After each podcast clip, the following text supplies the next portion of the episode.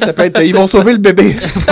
Rush Ça peut Hour. être ça. Ah, c'est en Ohio, c'est pas loin en plus. on peut- J'espère qu'il va Rush Hour 5. Alors, euh, ben, écoute, euh, merci Étienne, euh, merci euh, Iris, euh, merci à Joe la devinette, merci Nicolas, merci Mathieu, merci Maxime, mais surtout merci Thomas. Merci. Merci à toi, Julien. Merci, Julien. Ah, eh, non, écoute, oui. faites-moi pas ça. De ta générosité, de ta candeur, t'es le bienvenu à chaque semaine, bien sûr. Fais attention à toi, ok,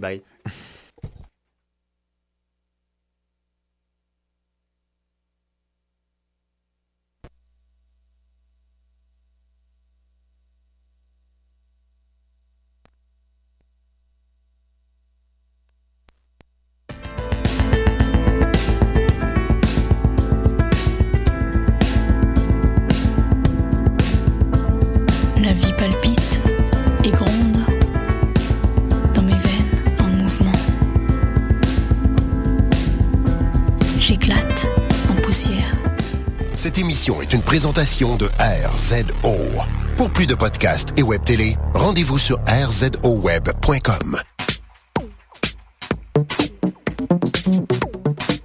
Cette semaine, la carte compact flash la plus rapide au monde.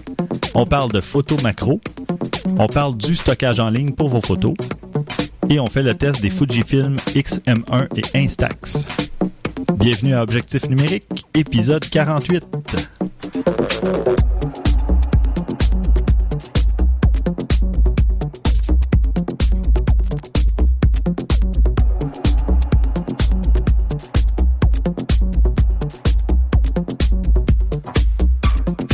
Au micro, Stéphane Vaillancourt, et je suis en compagnie de François Blanchette. Salut Stéphane. Et notre autre euh, co-animateur, Christian Jarry, via Skype. Bonjour Stéphane. Donc, euh, cette semaine, on lance un nouveau défi photo. On est déjà rendu au 11e défi photo. Et pour ce 11e défi photo, on a un sujet euh, plus facile cette, cette semaine parce que le dernier, ça n'a pas été un très grand succès. On va y aller avec une couleur. Donc, vous avez le choix de la couleur, mais elle doit être prédominante dans la photo. C'est la couleur qui doit euh, donner le ton. Oh! Donc, euh, voilà, vous choisissez la couleur que vous voulez, mais elle doit vraiment... Être prédominante. Ouais. ouais. C'est ça. Tout simplement. Pas d'autre sujet. Alors, laissez-vous... euh, laissez aller votre imagination. Et on vous donne, euh, comme à l'habitude, deux semaines pour soumettre vos photos. Ouais, Faites des rêves en couleur. Utilisez vos photos déjà existantes aussi. Euh, Gênez-vous pas. Pensez pas juste à créer une nouvelle photo. Si vous en avez dans votre Oui, bibliothèque, c'est excellent. Ça fonctionne. Ben, comme euh, dans, dans les règlements, de toute façon, de chaque euh, défi photo, là, je dis qu'on peut reculer euh, deux- au moins deux, trois ans en arrière. Là, c'est Mm. pas... Évidemment, bon, si vous avez une photo de 1992, euh, c'est c'est libre à vous, là, mais c'est très risqué. Et, euh, mais euh, C'est la qualité n'est pas toujours évidente non plus euh, Ah, à faire mais- ressortir. euh, Ben, D'ailleurs, les gars, c'est intéressant que vous parliez de ça parce que justement, ça m'amène à vous parler de photos qui sont pas tellement jeunes, mais qui sont de super qualité. ah oui? Oui, en fait, il y a un film qui va sortir au mois de mars. Je crois que c'est le 28 mars, quelque chose comme ça. C'est un film, un documentaire sur une femme qui s'appelle Viviane Maillère. Alors, il y en a peut-être qui la connaissent déjà. C'est une histoire qui est sortie il y a quelques semaines. Elle est assez extraordinaire, cette histoire-là, d'ailleurs. Euh, bon, qui est Viviane Maillère, pour commencer? C'est une Américaine d'origine française Mhm. euh, qui, a qui, a- qui est née à New York puis qui a vécu les, ses 50 dernières années de sa vie à Chicago. Bon, qu'est-ce qu'elle a de spécial, elle? Euh, c'est une nounou de trois enfants, très discrète, qui a réalisé, attachez votre tuc, comme on dit ici, 120 000 photos de rue, Aïe, aïe, qui aïe. est à Oh peu boy. près au courant de sa vie active d'artiste. Mhm. Ça se passe euh, dans les années euh, 50 et 60 environ. C'est Euh, d'autant plus impressionnant que 120 000 photos au numérique. C'est impressionnant, mais bon, tu sais, c'est plus facile à faire que des photos avec un film. Oui. Oui, absolument. C'est ce qui est vraiment incroyable aussi dans son histoire, c'est qu'elle a fait ça à l'insu de ses proches. Il y a personne qui est au courant qu'elle faisait ça. Pour vrai? Il y a- Ah elle, ouais. elle ne parlait à personne. Pourquoi qu'on le sait maintenant? Ça, c'est encore l'autre partie extraordinaire de l'histoire, c'est qu'il y a bon, elle est tombée malade un, un jour, puis euh, les, les- les trois enfants qu'elle gardait quand elle était plus jeune ont décidé de, de venir s'en occuper finalement, puis tout. Mhm. Euh, puis bon, ce qui devait arriver arriva. Ils ont dû se séparer de, de, de ses biens, puis tout ça. Puis bon, il y a des trucs qui se sont retrouvés à l'encan. Mhm. en 2007, il y a un monsieur qui va à l'encan puis qui il, il voit une espèce de boîte remplie de pellicules comme ça. Il a aucune idée c'est quoi. Il met la main là-dessus. Il commence à regarder ça. Il, il se rend compte qu'il y a des photos extraordinaires là-dedans, des belles photos de portraits dans les années 50, 60 à, Ah, à. Chicago. tu sais. Il s'attendait pas du tout à ça. Puis pendant deux ans, ben, il regarde ça, puis il se demande bien d'où ça vient. Il essaie de trouver c'est qui, puis il tombe. Écoute, il y a tellement de choses dans la, dans la boîte. Il finit par tomber sur un- une enveloppe qui était destinée à la propriétaire des photos, qui est Viviane Maillard. Il voit son nom dessus. Fait que là, on est rendu en 2009 à ce moment-là. Mhm. Euh, fait que qu'est-ce qu'il fait? Il se met à googler. C'est qui ça, Viviane Maher? Je vais essayer de trouver c'est qui. Il tombe sur la vie de décès, qui était... euh, Elle est décédée juste quelques semaines. Je pense une Ah. semaine avant, quand, il, Ah, ouais. quand il a découvert c'était qui Viviane Maher.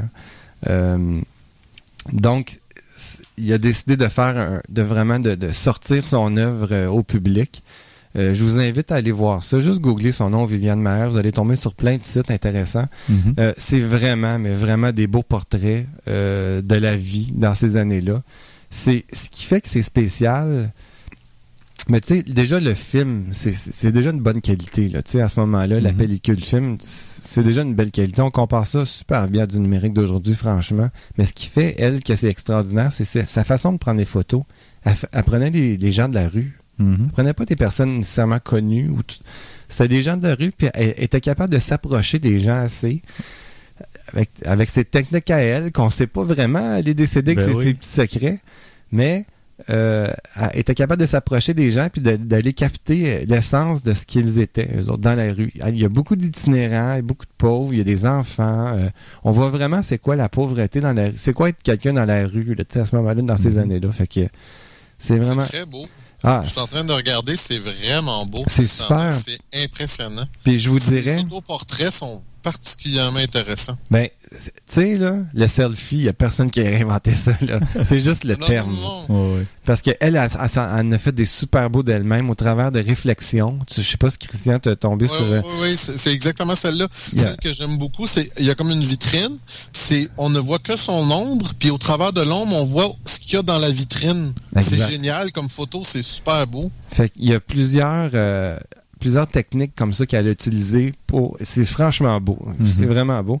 Donc, euh, la personne qui a trouvé euh, ces pellicules-là, tout ça, c'est devenu pas mal sa mission. Là, de- Mhm. Il y a des expositions. Il y en a eu à Je pense qu'il y en a une en ce moment même à New York. Euh, puis ça m'étonnerait pas qu'un jour elle vienne faire un tour à Montréal ou qu'elle se promène à Paris ou quelque chose comme ça. Mhm. C'est vraiment quelque chose que, qui, qui est super intéressant. Ah, ben, super. Le réalisateur du documentaire, c'est le gars qui a trouvé euh, les pellicules. Il s'appelle John Malouf, M-A-L-O-O-F. Euh, et puis, le documentaire sort au mois de mars et à Montréal, euh, me dit-on, au mois de novembre 2014. Alors, pour ceux qui sont intéressés d'aller voir ça, c'est vraiment quelque chose à mettre dans votre pipe. D'en mettre à l'horaire. Ouais. Parfait. Et moi, je parle d'un gadget, une petite carte compact flash de la compagnie Lexar qui va à une vitesse de 3333X. OK. Euh, comment? Donc, on parle de 500 MB à la seconde. OK. Et c'est une compact flash. euh, Il y a au moins deux versions, en tout cas 128 et 256 gigaoctets. Et elle va supporter le standard VPG 65 que tu connais peut-être, François? Euh, non, je Non? connais pas encore, non? Ben, c'est pour la capture vidéo professionnelle, donc euh, pour le 4K. Ah oui. Et puis, euh, il n'y a pas de prix annoncé pour le moment, mais on se doute bien que ça va être euh, plutôt cher parce qu'il y a une carte, il y a une version 1066X euh, en 256 gigs qui devrait se détailler près de 1000 dollars à son lancement. Et là, on parle de trois fois la vitesse. euh, ça risque. grosseur, rappelle-moi? C'est une compact flash de, deux- 128 ou 256 gigs. C'est quand même pas... euh, C'est ouais. gros, là. aïe. En ce moment, euh, je connais pas beaucoup de gens qui ont des 64 gigs. Non, puis, mais euh, quand tu non, tombes non. en 4K vidéo, Ouais, là, ça euh, va vite, c'est, euh, ça va se vider dans le temps. On parle de quelques minutes, euh, peut-être une demi-heure ah, de vidéo. Euh, Ouais, je vais faudra faire le calcul, ouais. mais c'est pas, euh, c'est pas énorme. Là. Non, non, c'est ça. Puis, euh, toi, Christian, tu avais une application, je pense? Oui, euh, ben, euh, en tout cas, j'avoue que personnellement, j'en avais pas vraiment entendu parler. Euh, une petite application qui s'appelle euh, Spark. Euh, j'ai j'ai vu ça sur Internet. Euh, Stéphane m'en a parlé. Je suis allé euh, visionner un peu les vidéos. Ça m'a intrigué. Euh, c'est une application pour faire du vidéo, mais vraiment que du vidéo. Il n'y a pas de photo avec, mais c'est assez intéressant. Ça nous permet de faire un petit film, mais de façon très, très simple et rapide. Mhm. Ce qui est à dire qu'on prend l'application, on, on la, la démarre avec son, son téléphone, puis ce qu'on doit faire, c'est qu'on garde le doigt enfoncé sur l'écran tant ou son temps qu'on veut filmer. Quand on veut arrêter, on arrête. À la manière de Vine ou euh, Instagram vidéo. Ouais, sauf que là, la différence, c'est que là, on décide de, de filmer une autre chose, on continue, on repèse sur le doigt. Et on peut y aller comme ça, euh, on peut créer comme ça notre film, dans le fond, super rapidement. Ensuite, on peut l'éditer, on peut y mettre des filtres, on peut y mettre de la musique. Euh, tout ça, tu sais, dans le fond, pour faire une édition de vidéo très rapide, très simple, très épurée Mhm. et facile à partager avec les gens. J'ai trouvé, euh, franchement, assez intéressant comme application. Elle a par contre un seul petit défaut, pas Mhm. majeur, entendons-nous, c'est qu'au lieu d'être, mettons, comme un 99 sous, c'est 2 dollars. C'est Ok. pas la fin du monde. Ça brise pas un portefeuille ou rien de ça, mais disons que le, le, le, le sweet spot, comme on aime bien dire en, en anglais, c'est plus 99 cents que 2 dollars. Mais je considère que c'est quand même pas un mauvais investissement pour quelqu'un qui veut essayer de se faire quelque chose qui est un peu plus complexe comme vidéo qu'un simple euh, euh, que juste de prendre une petite vidéo puis les, les assembler ensemble après. Soit dit en passant, on peut le faire aussi. On peut éditer des certaines parties qu'on veut pas avoir finalement. Après, c'est quand même assez surprenant comme petite application. Ça Mhm. fonctionne très bien. Puis je vois, c'est ça, c'est de, de la vidéo 720p que ça permet de créer. Puis euh, c'est ça, on peut partager ça par euh, e-message, euh, AirDrop, euh, Facebook, Twitter, même sur Instagram. Fait que euh, c'est bien. Oui, oui, c'est c'est quand même pas mal. Parce que Tu joues de la guitare? ouais. oui, non, c'est c'est parce que c'est justement c'est la, la petite vidéo que j'avais regardée. J'avais oublié que j'avais testé en mettant de la musique. Ah, Ah ben, ça fonctionne. Ben oui. oui, ça fonctionne très bien. Je vous Bon. le confirme. Euh, justement, tu dis que tu l'as tu l'as testé. Euh, Vas-tu mettre ta vidéo euh, sur le site ou euh? Pas celle-là, mais je vous en ferai une que j'en mettrai que je mettrai sur le site parce que ça c'est vraiment n'importe quoi. là. Ok. Je vais juste, mais je, ouais, mais regarde, c'est un bon défi. Je vais me, Bon. je vais vous faire quelque chose. Je vais mettre ça sur le site. c'est ta mission? Exact. Euh, c'est vrai, j'ai euh, j'ai trouvé deux sites intéressants aussi euh, de mon côté. Il y en a un qui s'appelle Imagine Finding Me. C'est une c'est une artiste chinoise qui euh, introduit une copie actuelle d'elle-même dans des photos datant des années 70 et 80. Et Ah bon? elle porte vraiment le, bien le titre d'artiste parce qu'il n'y a aucune façon de savoir que c'est pas, elle n'était pas là dans la photo originale. C'est- C'est Je incroyable. suis allé voir, là, c'est vraiment un travail, là, euh, ça fait peur. Oui.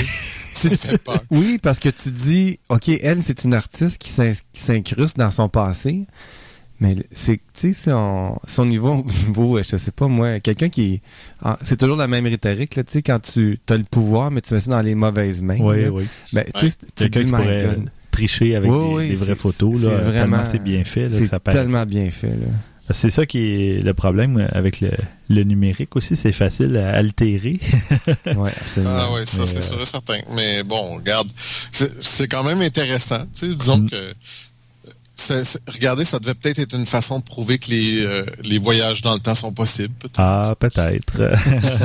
ben, c'est comme ça qu'ils l'appellent dans le, le site que je vais publier vrai? dans les notes. C'est Time Traveling Photographer. Mm. Donc, euh, c'est oui, un photographe qui, une photographe qui voyage dans le temps. Ou ce qui est, euh, excuse Stéphane si je te coupe, ou ce que c'est absolument génial, moi c'est pas le travail de, de collage, c'est la lumière. Oui, C'est de recréer- l'ombre, tout, tout. Ouais, tu sais, parce que bon, c'est bien beau dire que tu es devant un magasin, euh, puis il faisait euh, soleil, ou ben il faut que tu trouves à quelle heure qu'il fait, qu'il fait- tu sais, il faut que tu trouves le bon moment, là, à quelle heure que le, le soleil est placé à tel endroit, ou si Mhm. c'est nuageux, avoir la même luminosité, la même ouverture, le, la, la- la- le même grain, ben ça, ça doit se faire en post-production pour le grain, mais Ouais. Wow, c'est vraiment là. Il y a c'est- beaucoup de travail. C'est euh, fou, là. ou bien. Ben, euh, j'en- J'en vois une sympathique où ce qui neige, fait qu'il a fallu qu'elle rajoute de la neige en avant d'elle-même. ouais, C'est Ouais. pas pire ça avec. Ouais, Ah oui, euh, Ou c'est- attendre qu'il neige, tu sais. Je veux dire, Ouais, aussi. hein. elle a peut-être attendu qu'il neige. On ne sait pas. Mais euh, il y a, en tout cas, le site que je vais publier, c'est pas le site de la photographe elle-même, mais c'est là où on voit le mieux les photos. Il y en a une douzaine. Euh, c'est sur le site euh, Viral Nova, Viral Nova. Donc, euh, je vais publier le lien dans les notes et je vous conseille d'aller voir ça. C'est vraiment spectaculaire. Et comme deuxième site, j'ai le photographe québécois François Brunel qui a trouvé des sosies sans lien de parenté, mais des gens qui se ressemblent beaucoup. Certains, on jurerait qu'ils sont frères ou sœurs ou mère-fille ou pratiquement des jumeaux, mais il y en a un- quelques-uns qui se ressemblent un peu moins, disons, là, qu'on se dit, ben, oui, la peignure un peu, euh, ils ont un petit, euh, une petite barbe similaire, mais ou les lunettes. Mais euh, les premiers, en tout cas sur la page, c'est vraiment, c'est vraiment ressemblant et c'est frappant. Donc ça aussi, je vais publier le lien, puis vous pourrez aller voir ça. Ah, ça me fait penser, j'ai vu euh, euh, ton, ton, ton photographe euh, de voyageuse dans le temps euh, sur un site euh, qui en parlait un petit peu de ça, qui était euh, ben, Gizmodo. Ils ont donné aussi, ils ont montré une petite photo que je posterai sur le blog, qui est euh, 425 000 dollars d'équipement photographique utilisé aux Jeux olympiques à Sochi. On, rien de spécial. là. on parle d'une vingtaine de Canon 1DX, euh, 3 5D Mark III.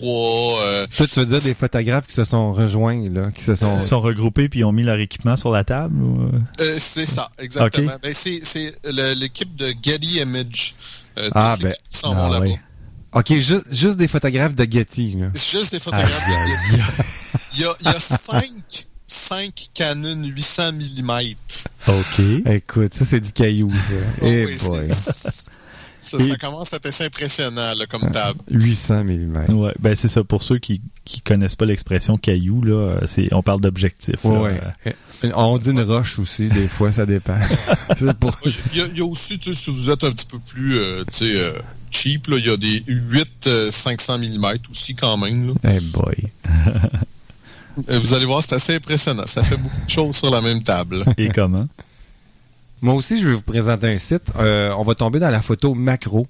Euh, je suis tombé sur un site qui est assez d'actualité aussi, un peu comme Christian. Ça s'appelle Minimiam. Euh, ça se trouve être deux photographes culinaires, Akiko Ida et Pierre Javel, qui s'appuient- qui s'amusent depuis 2002 à créer des situations de tous les jours euh, avec des petites figurines dans, dans de la nourriture. OK? C'est- J'ai vu, c'est très hot. Ah, c'est super cool. Ils prennent des fruits, des légumes, des pâtisseries, puis Des beignets. il, il crée des beignets. il crée des endroits où on joue au golf, par exemple, euh, sculpte la pierre, mais c'est vraiment des petites figurines tout petites. là. C'est des mini, mini figurines. Mhm. Ça fait super bien sur une pomme ou sur un œuf ou quelque chose comme ça.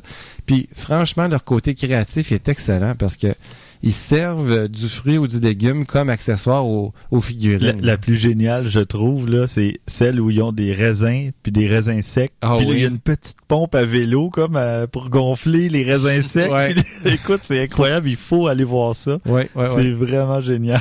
On peut voir ça sur minimiam.com. Euh, Vous pouvez aller voir dans les notes pour voir exactement l'orthographe. Euh, et puis, c'est juste vraiment un, beau côté créatif de la chose. Tu sais, Mhm. Ça fait partie des choses que tu dis, ah, j'aurais donc dû penser à ça. Ah.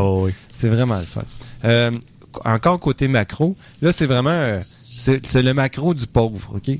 Si on n'a pas vraiment les moyens ou pas envie ou on veut pas vraiment aller chercher un, le petit objectif pour le téléphone euh, pour faire de la macro, ben si vous avez un, un fameux pointeur laser, tu sais, il y, a- il y a une époque on avait tout ça quand ça a commencé. Ouais. On s'est acheté un petit pointeur laser, puis euh, il sert plus, les batteries sont mortes.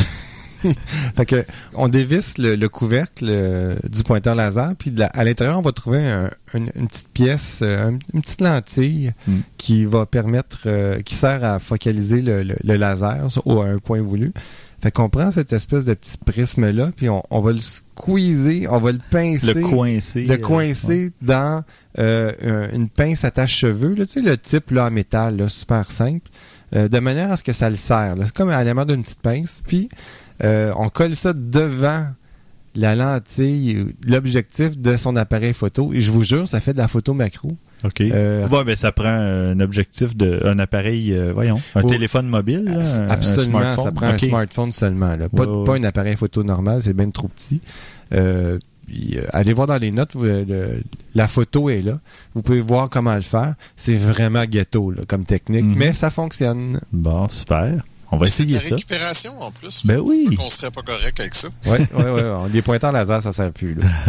Sinon, ben, j'en avais déjà parlé. Si ça fonctionne, ce petit bidule, ou si vous n'en avez pas et vous voulez un truc pas trop cher, euh, moi, j'avais déjà parlé de l'objectif euh, chez Photojojo. Photojojo.com, il y a un objectif, je pense, à 15 ou 20 dollars qui permet de faire de la macro. Oui, qui va quand même euh, être de meilleure qualité probablement. Mais vous pouvez avoir une idée de ce que ça Mhm. donne la Oh, macro oui. si vous en avez jamais fait. Puis vous avez ce petit truc-là qui traîne chez vous. Vous allez tout de suite avoir une idée sans commander Mhm. la pièce. Vous allez tout de Oh, suite voir. Hey, ça me plaît-tu, moi, de travailler avec ça? Ben, vous allez le savoir. Si Ouais. vous aimez ça, ben là, vous allez vraiment passer à autre chose après. Et là, euh, avec tous ces trucs photos, tous ces bidules, euh, à force de prendre des photos, ben, il faut éventuellement euh, les stocker quelque part, ces photos-là. hein. Puis, euh, moi, j'ai décidé d'aborder le sujet du stockage en ligne parce que, évidemment, on vous, on vous recommande d'avoir une copie de sauvegarde, un backup sur un disque dur externe. C'est toujours euh, la meilleure des choses parce que, en fait, moi, je recommande deux copies, une à la maison et une sur un site extérieur si vous le pouvez, chez un ami de confiance ou un membre de la famille. euh, puis vous laissez un disque dur là, puis vous pouvez faire la rotation même à la limite euh, à l'occasion. Et si vous voulez euh, conserver, disons, vos meilleures photos ou en tout cas une bonne partie de, de vos photos ou un backup dans son intégralité, il existe beaucoup de sites, mais peu de sites sont vraiment spécialisés pour, euh, pour la photo parce que, bon, l'hébergement en ligne, on va penser pour des fichiers à Dropbox, à Google Drive euh, et compagnie. Mais ces services-là donnent pas beaucoup d'espace disque. On parle de 15, 20, peut-être 25 gigaoctets généralement. Il y a SkyDrive aussi de Microsoft qui va devenir OneDrive aussi bientôt. Euh, je pense que c'est fait. Si c'est de- c'est déjà fait, hein, Ouais, ou en tout ouais, cas sur le point. Donc, euh, oui, parfois, ben, c'est possible de toujours avoir un peu plus de stockage, peut-être monter à 100 gigaoctets en payant euh, soit un abonnement mensuel ou annuel, mais la minute où vous arrêtez de payer, il n'y a plus de, il y a plus tout cet espace-là. Donc, euh, il existe d'autres sites. En fait, ben, il y a un, un service similaire à Dropbox et, et Box et tout ça qui s'appelle Copy, que j'aime beaucoup parce que ce service-là vous permet d'avoir des de l'espace disque simplement en référant des gens. Donc, au départ, si on fait absolument rien, on a 15 gigaoctets, ce qui n'est pas énorme. Mais si on est référé par quelqu'un, euh, si on utilise son lien de référence, on monte à 20 gigaoctets en partant. Puis à chaque personne qui va utiliser notre lien, c'est un 5 gigaoctets supplémentaire. C'est Dropbox a la même affaire, mais, Mais c'est beaucoup, beaucoup moins. moins. Ouais, c'est Oh, oui. 500 meg Ouais. de la référence. C'est pas beaucoup. Non. Mais là, avec Copy, moi, je suis rendu à 150 gigaoctets. Puis tu t'es même pas venu me, me demander si je voulais. ah bon, ben tu vois, je vais le faire. euh, Ouais, tu vois, non, mais. Bon, je vous envoie ça après l'émission. Puis Ah. euh, vous aurez déjà 20 gigaoctets en partant, puis moi j'en aurai 10 de plus. Donc, mais c'est tout à fait gratuit. Donc, il n'y a pas de, de limite ou quoi que ce soit. Donc, c'est à 150 gigaoctets, euh, ça commence à être intéressant pour, euh, pour stocker euh, ces trucs. Évidemment, si vous stockez des documents et des trucs comme ça, je vous considère de les chiffrer là, par, euh, par Ouais. sécurité. Mais, euh, ouais. Si vous avez vos fichiers RAW ou des trucs comme ça, ben, ça serait assez étonnant que des gens aillent fouiller là-dedans pour euh, utiliser une photo. Là. Euh, et bon, la NSC, on sait pas. là. ouais, c'est ça. Ah ouais. Mais il y a d'autres services évidemment plus spécialisés. Ben, on a Flickr dont on a parlé aussi qui est monté, euh, qui a monté son offre à 1 téraoctet. Euh, par contre, je pense que c'est juste les JPEG. hein. Est-ce qu'il y a les RAW aussi? Je me souviens pas. On en a déjà Euh, parlé, non. mais je pense pas. Ben, hein. Je pensais que oui, mais non. Non, c'est ça.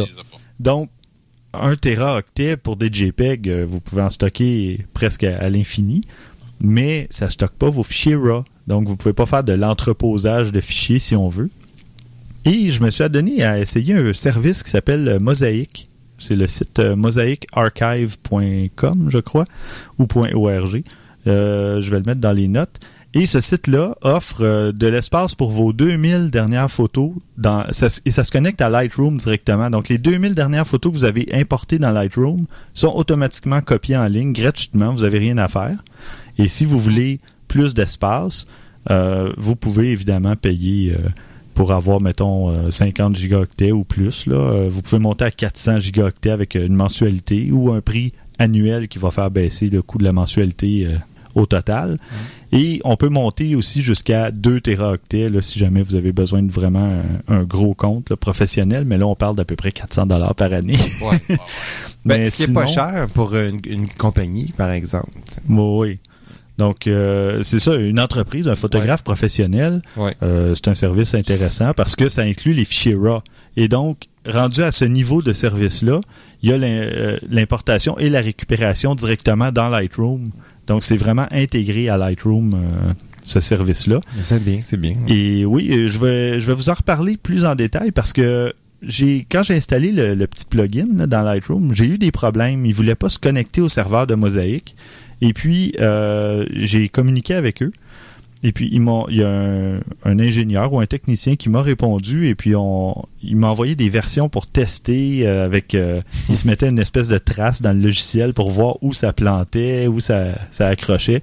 Puis j'avais une nouvelle version à toutes les 24 ou 48 heures, puis je réessayais un nouveau, euh, de nouveau, puis je lui envoyais le, le journal, l'espèce de logbook euh, que l'application créait. Puis il a réussi à régler le problème après euh, peut-être 3-4 euh, tentatives. OK. Puis, il euh, t'a-tu donné quelques gi- gigabytes euh, non, ben là, on, en guise de remerciement d'avoir testé? ben j'aurais bien aimé, là, mais j'ai pas. c'est tombé comme dans le temps des fêtes, là, puis on a. Je, je l'ai comme pas relancé par la suite. Mais euh, je vous en reparlerai parce que je vais vraiment le tester. je vais leur demander justement pour tester un forfait mensuel et tout ça parce que il faut payer pour avoir accès à ces photos sur le, un appareil mobile. Sinon, c'est vraiment juste à partir de votre PC. Ouais. Donc, on parle de, je pense, c'est 7 dollars par mois pour avoir l'accès au mobile. Euh, et à 12 dollars par mois, là, c'est 400 gigaoctets. Ben, pour donner une idée, euh, moi, ça fait presque 5 ans là, que je fais de la photo, puis j'en prends quand même régulièrement. Je suis rendu à peu près à 400 gigaoctets, ou non, pas loin de 500 par exemple. Mais pour quelqu'un qui en prend pas nécessairement autant que moi, ou qui n'a pas toujours fait des, des- des photos en format RAW, ben, Ben, ça, ça me- justement, la question que j'allais poser, euh, vous gardez tout le temps vos RAW? moi, je garde tout. Moi aussi, ouais. Ouais. Donc, euh, Parce que je me- c'est drôle, je me posais justement la question, je suis en train de faire euh, un certain ménage, puis je voulais Mhm. justement faire des backups de mes photos parce que ils sont euh, presque toutes dans mon dans mon Mac, mais j'ai un disque dur externe, tu sais, sur lesquels sont backupés, fait que c'est pas- il n'y a aucune inquiétude. Mhm. Mais par contre, je voulais en faire une deuxième copie pareille, tu sais. ouais. Là, je commençais à me demander, je me disais, tu sais, est-ce que c'est vraiment pertinent de garder toutes mes photos en RAW ou pas? ça Parce dépend que de toi. pas tendance à aller les retoucher après. Exactement ce que j'allais dire. Si tu penses qu'il y a la possibilité que tu ailles les retoucher après, oui, conserve-les. Si tu es convaincu que non, puis que tu vas pas le regretter dans 3, 4, 5 ans, ben tu peux les effacer. Mais euh, moi, je me dis, tant que j'ai l'espace pour le faire, et c'est pour ça que j'ai acheté un disque réseau, un serveur réseau en fait. Puis là, j'ai comme euh, 12 téraoctets d'espace sur mon mes disques réseau. Donc, je vois pas pourquoi j'irais faire du ménage quand j'ai encore, là, je pense que j'ai encore 9.5 téraoctets d'espace Ouais, disque. Là. que, ouais, là, Moi, ça va aussi dans le- l'esprit. Ça va avec, avec mon caractère. Moi, les garde parce que je suis quelqu'un qui aime ça un peu ramasser des choses. Puis, un- pour la même raison que Stéphane, j'ai de la place en masse. J'ai- J'ai quelque chose de similaire à Stéphane, un petit peu moins gros, mais en masse. Mm. Euh, puis c'est c'est juste pour la... C'est ça. J'ai j'ai de la place. Puis, qui sait dans le futur, si j'ai besoin de quelque chose, je l'aurai dans son format le plus... euh, de- en plus Dans haute résolution. C'est ça qui va être plus facilement transformable si jamais, tu sais, mais Mm. bon, Ça va peut. aussi que... J'aurais pensé, c'est parce que j'aurais tendance à garder peut-être, mettons, comme certains euh, shootings photos que j'ai faites que j'aime particulièrement, je les garderais peut-être en RAW, ça oui. Mhm. Mais tu sais, des photos de famille, des photos de Noël, Ah non, mais ça, des affaires comme ça. Oui, oui. Quand c'est dans le personnel, euh, ça dépend. tu sais, c'est- Je sais pas. Moi, moi, je me pose même pas la question, les garde. Ben, c'est ça. Puis maintenant, ben, un disque dur externe, disons, là, 3 euh, téraoctets, c'est plus si cher que ça. Là, on parle de peut-être 125 150 Mm, ouais. Ben, tu Donc- vois, j'ai- justement, je viens d'acheter un disque dur externe, par contre, moi, Bon, oui. pour euh, amener chez quelqu'un. Puis C'était 1 Tera, puis ça m'a coûté euh, 65 pièces. Et voilà. Ouais. Fait que, tu sais, à 3 Tera, t'es peut-être à 150 maximum. Ah, gros maximum. Puis, euh, ouais. tu vois, 3 Tera, avant que tu arrives à ça avec tes photos, même avec en conservant les RAW, ça va prendre plusieurs années. Donc, tu sais, ça peut valoir la peine. là. Ça dépend vraiment. euh. mais bon, moi, je le suggère. Si quelqu'un euh, a les moyens, justement, de, de, de s'acheter au moins un 2 ou un 3 Tera, ben, à ce moment-là, ça devient plus compliqué. On se casse pas la tête puis on garde tout, mais... ça dépend. Il y a des gens aussi qui conservent beaucoup de musique, de films euh, et tout ça. Puis là, tout, tout ramasser sur le même disque, ben là, le 3 c'est Tera devient petit aussi à un moment donné. Donc, il faut prévoir un disque que pour ses photos. Puis, euh, à ce moment-là, ben, ça, ça devient moins compliqué à gérer. là. Alors voilà, donc euh, je vous reparlerai de Mosaic de toute façon parce que c'est un petit plugin intéressant pour euh, Lightroom. J'ai j'ai trouvé ça intéressant, mais j'ai pas eu la chance de d'y retoucher depuis les fêtes. Là. Par contre, c'est un service qui existe depuis euh, quand même un certain temps, puis euh, je devais le mentionner justement au cas où quelqu'un se cherche un genre de service d'hébergement ou au moins un backup en ligne. là. Les gens sont très courtois, très professionnels, donc euh, très intéressant. Et j'avais un petit truc très court parlant de Lightroom. Euh, le bon, le format de date idéal à utiliser pour classer vos photos. Ah oui, OK. Parce que les gens souvent vont dire ah ben je classe ça euh, par euh, nom d'événement ou je classe ça par année ou je classe ça par. Sauf que des fois les gens vont mettre la date dans n'importe quel format ou en format euh, américain ou en mettant le mois avant ou le jour avant ou des trucs comme ça. Mais c'est tout simple. Il faut y aller avec un- le format un peu comme euh, l'ordinateur le fait. Bien souvent, c'est l'année au début, le mois ensuite et le jour en dernier. Comme ça, c'est sûr que vos photos vont toujours être classées dans le bon ordre, peu importe, euh, peu importe la date. Donc, euh, c'est tout simplement, c'est aussi simple que ça. Ne pas mettre les mois en lettres ou peu importe. C'est vraiment quatre chiffres pour l'année. Vous pouvez mettre un trait d'union, un point ou même aucun espace entre tous les chiffres si vous voulez. Donc, vous pouvez faire 2014 02 euh, 20 si vous voulez. Tout coller ensemble, mais ça vous donne quand même la bonne combinaison pour que toutes vos dates soient dans l'ordre. Ouais, Euh, ouais. en tout cas, moi, c'est ce que je fais depuis quand même euh, un bon moment. Depuis que j'ai commencé à utiliser justement euh, Lightroom pour classer mes, mes fichiers RAW et compagnie, quand je reçois des produits à tester, des trucs du genre, j'ai toujours mon dossier qui porte dans le nom du dossier pour- de mes photos l'année, le mois, le jour et le nom de l'appareil que je teste. Bon. Mais toi, ça va bien. Mais moi et Christian, on a, je sais pas, une coupe de terabytes à checker, là. Ouais, hein? Ouais, ouais, c'est drôle, mais je me cherchais justement un, un- un logiciel ou quelque chose comme ça qui me permettrait parce que j'ai pas toujours été aussi assidu à classer Et- mes photos, particulièrement mes vieilles. On est plusieurs, Mhm. là. On est plusieurs. Comme je ça. me cherchais un, un quelque chose qui me permettrait de voir, mettons, comme j'ai des idées là, comment faire des scripts pour le faire, mais je, je suis paresseux et j'ai pas le temps. Fait que faudrait que je me trouve un logiciel qui cherche c'est quoi la date que ça a été créé, puis qui regroupe par mois ensemble. Je sais qu'il y a des scripts qu'on est capable de faire ça. là. J'ai Oui. fait un peu de VB script et tout ça pour faire. Ouais, mais ça doit déjà exister, Christian. Ben oui. Et d'ailleurs, Je je, oui. te confie cette mission, cette deuxième mission. Trouve un, tel logiciel, puis après, t'en parleras euh, dans un épisode futur. Parce que c'est arrivé quelques fois que ma blonde elle me disait Ah, j'aimerais ça voir des photos de tel moment. J'étais comme euh, oui. Où sont-elles? Quand on les a classés, c'est pas pire, mais des fois, c'est moins arrivé que, tu sais, genre, quand les enfants sont arrivés, puis, sais, comme mon- ma première, au début, on avait un peu de temps. Quand la deuxième est arrivée, on commençait à avoir moins de temps. Fait que là, Mhm. je dompais ça des deux, trois mois, dans, Ouais. juste dans un répertoire en même temps. Mais là, c'est Ouais, ça, c'est- là. Ben, en fait, pour être honnête, euh, moi, je fais ça avec mes RAW. J'ai- J'importe mes RAW, euh, disons, dans l'année 2013-2014, mais je vais pas aller faire un répertoire nécessairement pour chaque fois que je prends des photos. S'il y a un événement important ou un truc du genre, oui, ça peut m'arriver. Euh, admettons le Comic Con ou des trucs comme ça. Là, je sais que j'ai plusieurs centaines de photos, mais là, je les ajoute pas tout simplement dans le dossier de mon année. Je vais faire un sous-dossier qui, qui s'appelle Comic Con, puis comme ça, c'est plus facile à retrouver. Mais quand je j'exporte mes photos, là, c'est systématique, c'est par date et ensuite le nom de, de l'item, de l'événement. euh, Ok, peu tu, vois, tu vois, moi, parce qu'avec euh, avec Aperture, de la façon que ça fonctionne, c'est par projet. Fait que si, mettons, exemple, c'est la fête de- d'un d'un de mes enfants, mais je vais dire la fête à Thomas.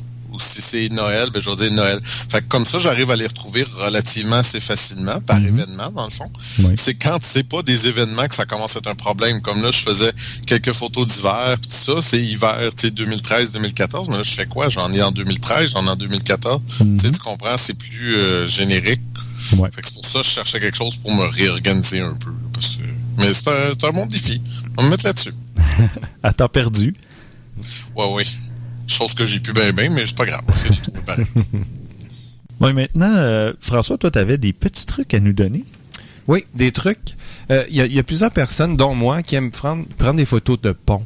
Pourquoi? Parce que c'est des- souvent des structures intéressantes. Mhm. Euh, Il y en a des super beaux, il y en a des moins jolis, mais de la façon qu'ils sont éclairés, ça sort bien.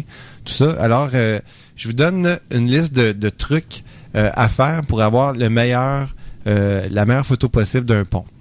Euh, la première chose, on vient d'en parler, euh, on- le format RAW. C'est Mhm. important de shooter en RAW euh, à cause des hauts contrastes entre le ciel et l'eau, par exemple, ou la Mhm. terre. Si on la partie du pont qu'on attrape sur la, sur la portion terrestre, c'est au-dessus de la terre. c'est vraiment la, la meilleure chance que vous allez vous donner, c'est de shooter en RAW. À cause des hauts contrastes. là.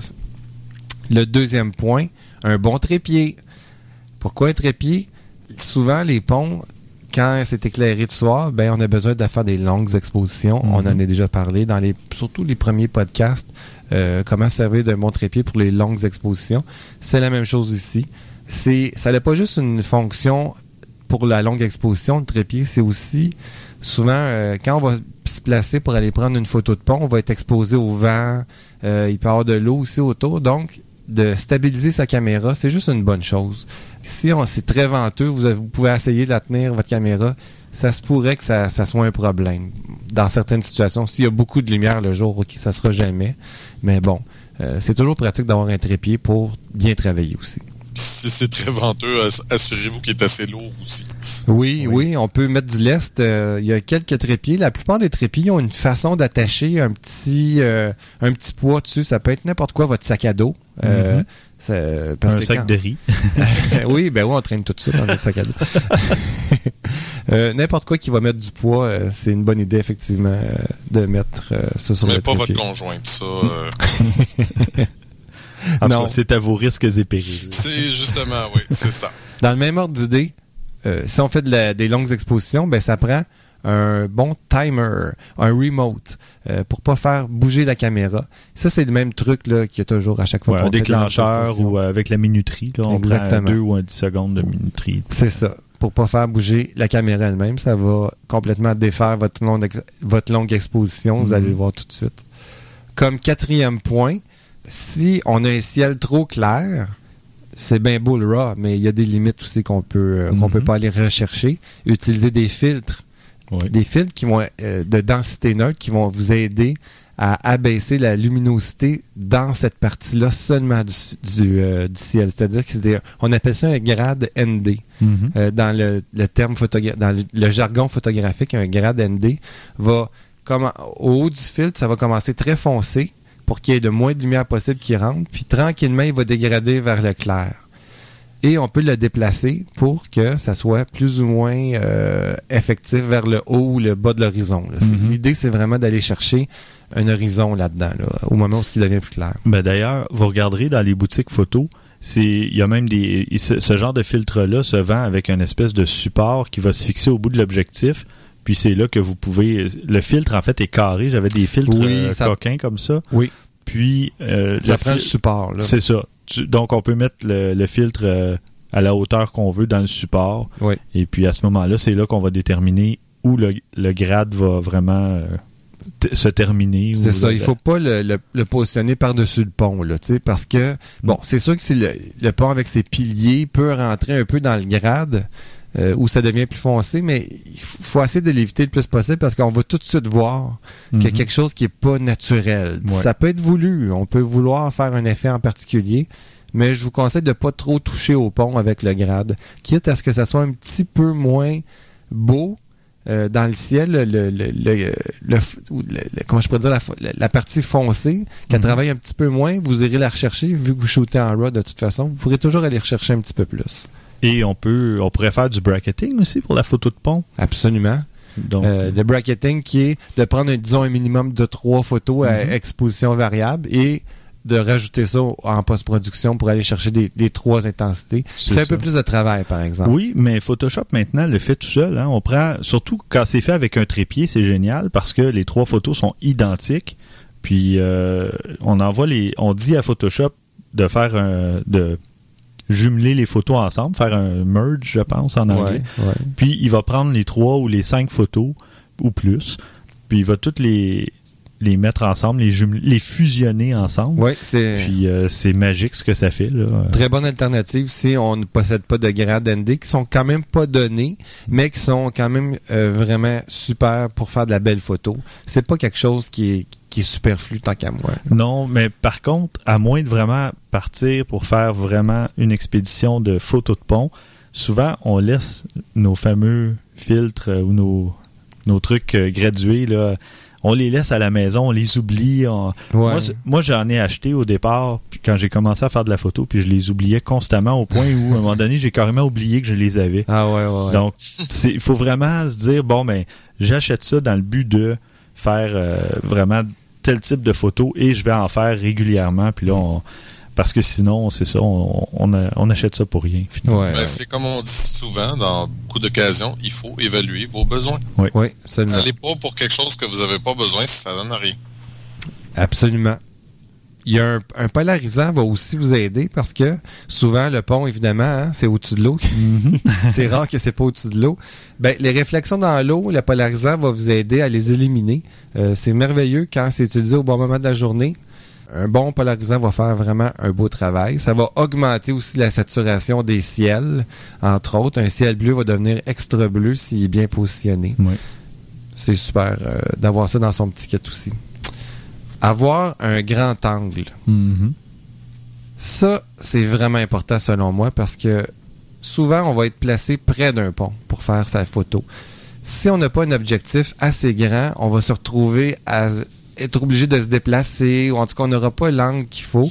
Puis aussi, ça donne des, des petites aberrations intéressantes, je dirais. Pas une aberration, Une mais distorsion. une distorsion intéressante. Mhm. Ça peut donner de l'ampleur à un pont qui est plus ou moins joli, disons, à la base. Donc, c'est quelque chose de bien intéressant aussi d'avoir ça.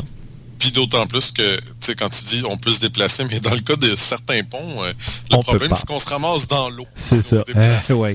Mais sinon, à la limite, on peut essayer de faire de la photo panoramique. On peut prendre 6, 8, 10 photos en, essayant de superposer à peu près du tiers là, sur la photo précédente. Mais là, c'est ça prend de- presque du calcul. Là, si vous n'avez pas une fonction euh, panoramique d'intégrer à, même votre appareil photo, mais c'est peut-être quelque chose Fait- qui peut... euh, C'est effectivement une autre euh, façon. Ouais. Ça me fait penser, c'est quelque chose qu'on devra parler dans un autre épisode, euh, pas ce soir, mais la technique euh, Bessinger, ce que oui, tu oui. envoyé? Mhm. Ça faudra en reparler par rapport à ça. Ben oui, justement, une technique comment faire euh, des euh, des panoramas maison, on pourra dire. C'est assez spécial. Alors voilà, troisième mission pour toi, Christian. Oui, Ça va être occupé au cours des prochaines semaines. oui, d'autant plus que celle-là, il faut que je fasse un panorama. Ça, c'est plus complexe un petit peu. Un autre truc euh, pratique, en fait, quand on veut pas trop chercher à faire la bonne photo, puis on veut tout de suite commencer sur des bonnes bases, c'est de se mettre en mode AV sur votre appareil, Aperture Priority. Euh, Priorité à l'ouverture. Exactement, pour choisir une petite ouverture. Idéalement, là, disons entre F11 et F16, quelque chose comme ça pour s'assurer que la mise au point va être bonne.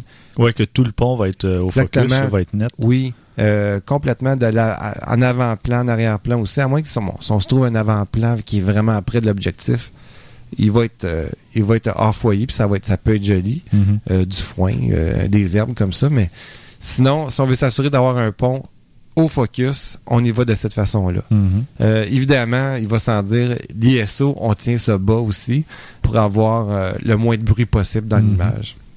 En général, avec les paysages, le meilleur moment, c'est le golden hour. Pourquoi? Ben, c'est le lever et le coucher du soleil.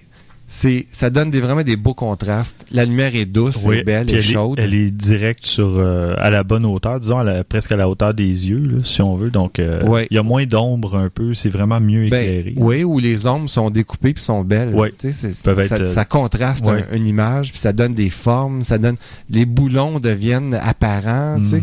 Mhm. C'est pas une lumière qui vient de l'arrière de la photo, euh, du photographe. Donc, toutes, toutes les petites encavures vont ressortir, vont donner du- la dimension à la photo. C'est. euh, Juste vous arranger pour être du bon côté du Golden Hour, par contre? Oui.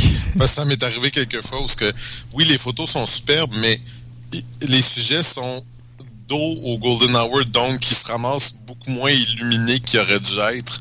Euh, ça, ça m'a, ça m'a frustré un peu parce que j'avais des belles photos, mais malheureusement, euh, les, les conditions ont fait que ça n'a pas donné un bon résultat. Ben, ça, ça peut, dans certains cas, ça peut être bon d'avoir le soleil euh, Oui, oui. à un autre endroit parce qu'on peut tomber dans la photo de silhouette, par exemple. Oui. tu sais. On Oui, peut- ça, j'en ai pris aussi, mais. Mais euh, quand c'est pas ça que tu veux. Ouais, quand c'est pas ça que tu veux, c'est sûr que c'est un, portrait que tu fais. C'est Euh, une silhouette, c'est pas super.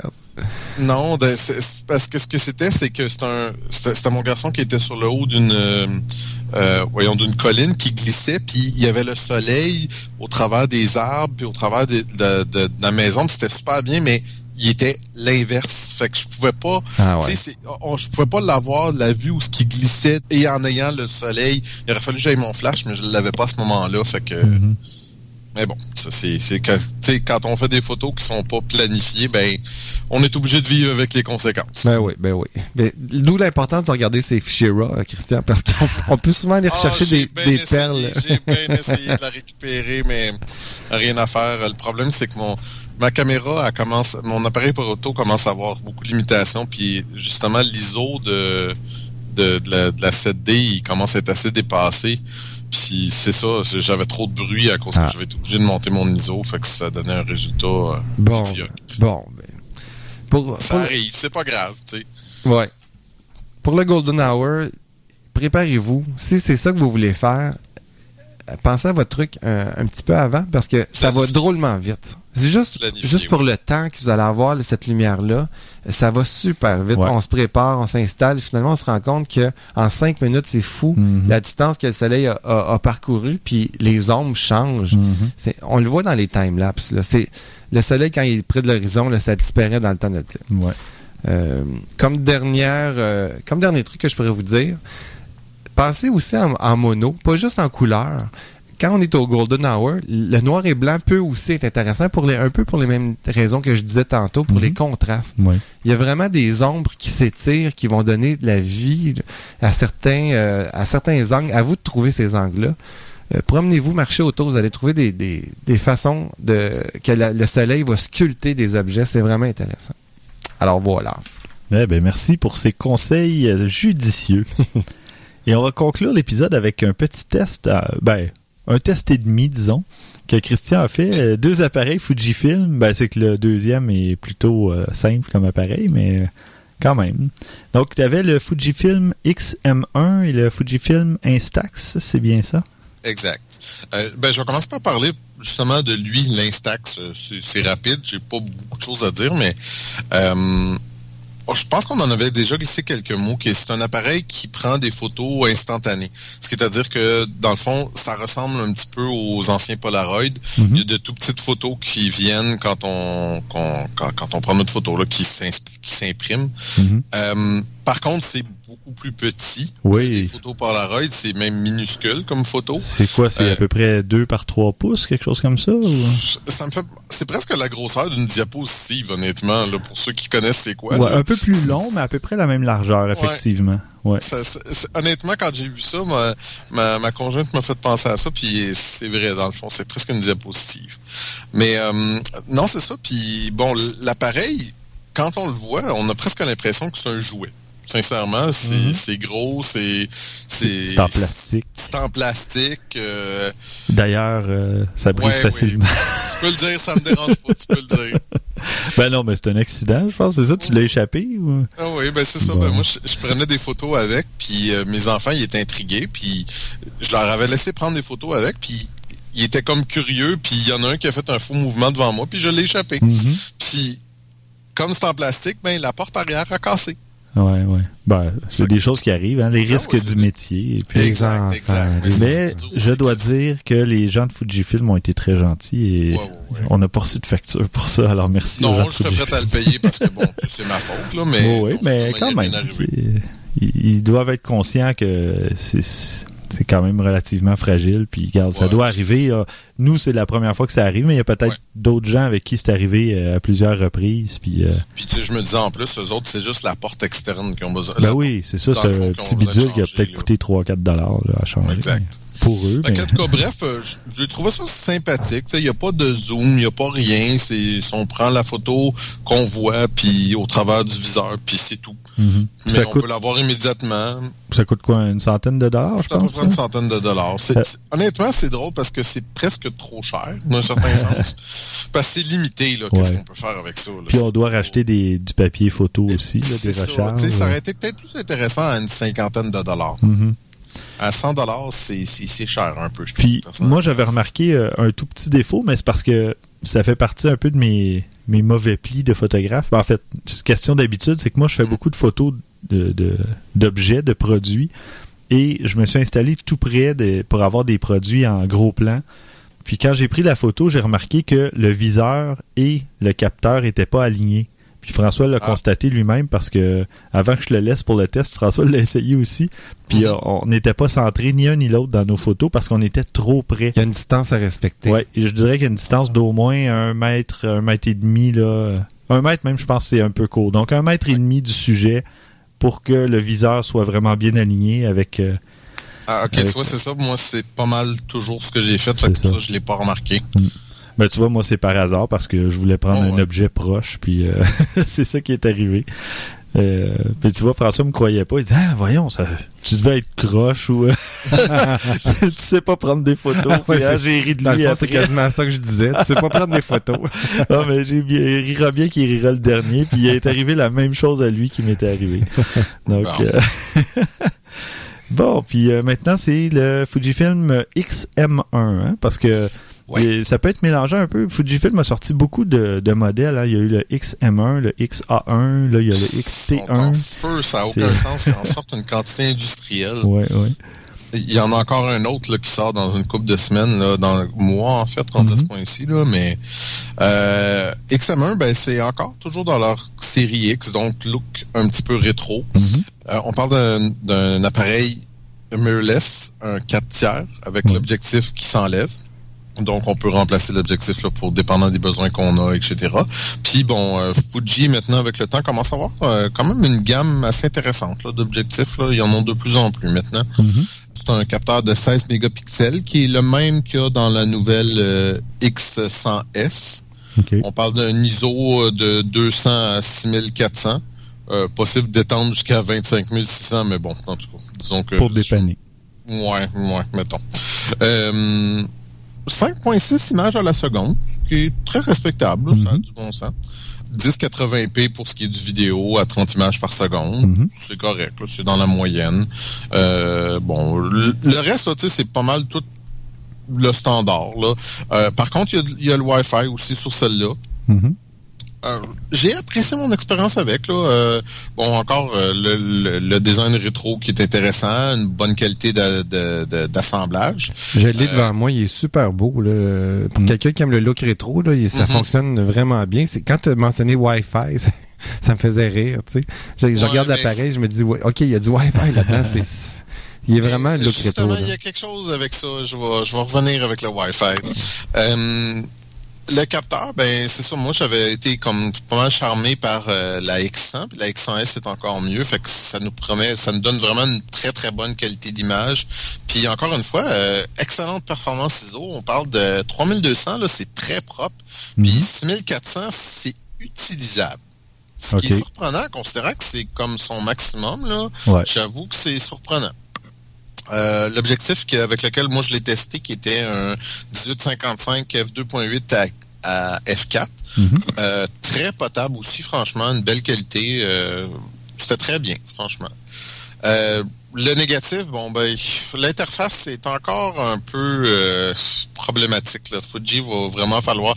Je commence à m'y habituer parce que bon, j'en ai testé beaucoup, fait que je le sais, mais définitivement leurs menus sont pas toujours super bien organisés. Mhm. Euh, je l'ai trouvé par contre euh, un petit peu encombrant, celui-là. Il était pas, tu sais, je veux dire, avec l'objectif, euh, ça commence à être gros. Là. Ça, ça prend un sac pour le porter idéalement. Là. On peut pas glisser ça dans sa poche ou rien de ça. Il n'y a rien à faire avec ça. C'est un petit peu gros. Puis le mode Wi-Fi, c'est- pas encore complètement au point là. J'ai eu de la misère à, à faire la synchronisation, à, à transférer mes images. Ça marche, mais c'est pas fameux. Puis moi, ce qui me déçoit beaucoup par contre, c'est que on ne peut pas utiliser l'appareil, le, le, le téléphone pour prendre des photos avec. On peut pas contrôler Ah, l'appareil ok, avec. ouais. Ça, je trouve ça un peu décevant parce qu'il y a beaucoup de marques, qui, de, de gammes qui permettent de faire ça. Ouais. Ce que je trouve vraiment très commode. Puis euh, celui-là, il permet malheureusement pas. Bon, c'est fonctionnel. là. Je veux dire, il- quand on, j'ai réussi à faire le jumelage et tout, euh, ça marchait quand même assez bien. Puis j'ai facilement pu envoyer, mettons, comme les, les photos sur ma tablette, après ça, les éditer dans leur petit logiciel, etc. Mhm. Mais bon, c'est c'est juste que ça. C'est pas parfait, là. Il il y, a beaucoup de, de choses qu'on doit faire avant de pouvoir faire ça fonctionnel correctement, là. On doit partir le Wi-Fi, on doit synchroniser, on doit. En tout cas, c'est- c'est c'est pas parfait encore. Mhm. Malgré tout, je pense que c'est un appareil que je peux recommander. Là. Euh, euh, moi, j'ai- je l'ai beaucoup aimé. Encore une fois, là, ça me semble quelque chose de solide, de, de, de, de très bon. Puis on parle d'à peu près 800 dollars, ce qui est quand même assez raisonnable. là. OK. Avec l'objectif, c'est ça? Ouais. OK. Bon, ben parfait, merci bien. Et c'est ce qui conclut ce 48e épisode. N'oubliez pas de nous soumettre euh, votre photo pour le 11e défi photo qui porte sur une couleur, une couleur dominante de votre choix. Donc, euh, vous nous envoyez ça à défiphoto à objectifnumérique.com. Vos commentaires, questions et suggestions, vous pouvez nous les faire parvenir à podcast à objectifnumérique.com ou à balado à objectifnumérique.com. Et euh, sur ce, merci beaucoup, messieurs. Merci. Merci François Merci. et Christian. Et merci à vous, chers auditeurs. N'oubliez pas de venir faire un petit tour sur le groupe Photographe Amateur sur Google+. Et vous pouvez nous contacter sur Twitter à Au Numérique. Merci, à la prochaine.